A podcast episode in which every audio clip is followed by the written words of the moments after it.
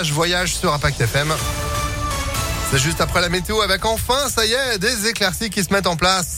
Va falloir en profiter, ça va pas durer. hein. La météo, c'est juste après l'info de Sandrine Ollier. Bonjour. Bonjour Phil, bonjour à tous. À la une, l'homme soupçonné d'avoir jeté une bouteille d'eau sur Dimitri Payet dimanche pendant le match au LOM a des ciné jugé en comparution immédiate cet après-midi à 14h devant le tribunal de Lyon. Dans le même temps, la Ligue de football professionnel a déjà pris une première sanction contre l'OL, huis clos total à titre conservatoire du stade de Dessine.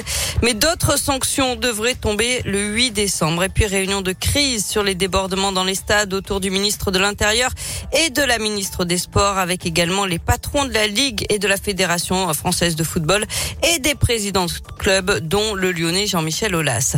Gérald Darmanin et Roxana Maracineanu qui sont cas contact d'ailleurs de Jean Castex mais testés eux négatifs au Covid.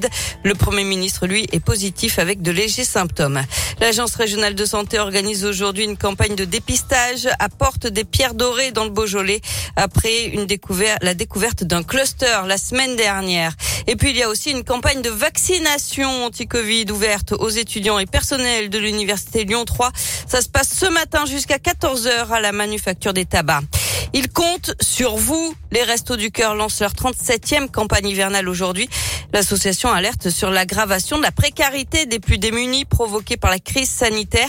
Elle a aidé 1 200 000 personnes depuis euh, novembre 2020 et distribué 6 millions de repas supplémentaires. Et puis les suites de l'affaire de l'adolescente traumatisée après avoir regardé un film d'horreur en classe dans le Rhône en 2019. Les parents de cet élève de quatrième demandaient une indemnisation à hauteur de 11 000 euros.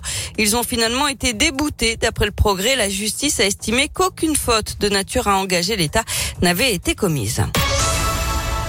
Allez, on termine avec cette appli spécialement conçue pour les plus de 60 ans du Rhône. Elle a été lancée il y a une semaine tout juste. On vous en a parlé sur Impact FM.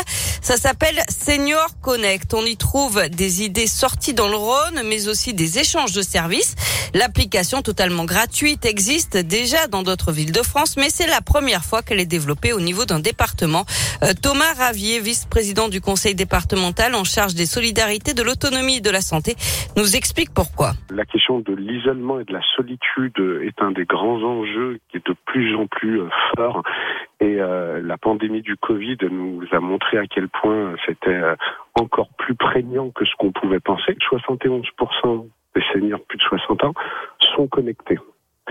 Donc, euh, ça veut dire qu'on peut déjà potentiellement toucher plus de deux tiers des seniors, qui représentent quand même sur le département du Rhône plus de 100 000 personnes. C'est une passerelle pour aller ensuite vers de la relation humaine. Donc, euh, que ce soit avec les associations qui proposent des services ou alors avec les autres euh, utilisateurs. Donc, ne pas être que dans du virtuel, euh, parce que le but est bien justement encore une fois de lutter contre la solitude et l'isolement des personnes. Et l'autre objectif, c'est aussi de numériser tous les services du département en rappelant quand même que pour celles et ceux qui préfèrent les échanges réels, une vingtaine de maisons du Rhône existent.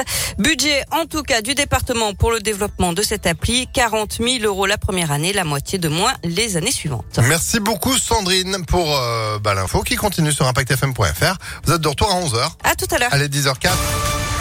C'est la météo.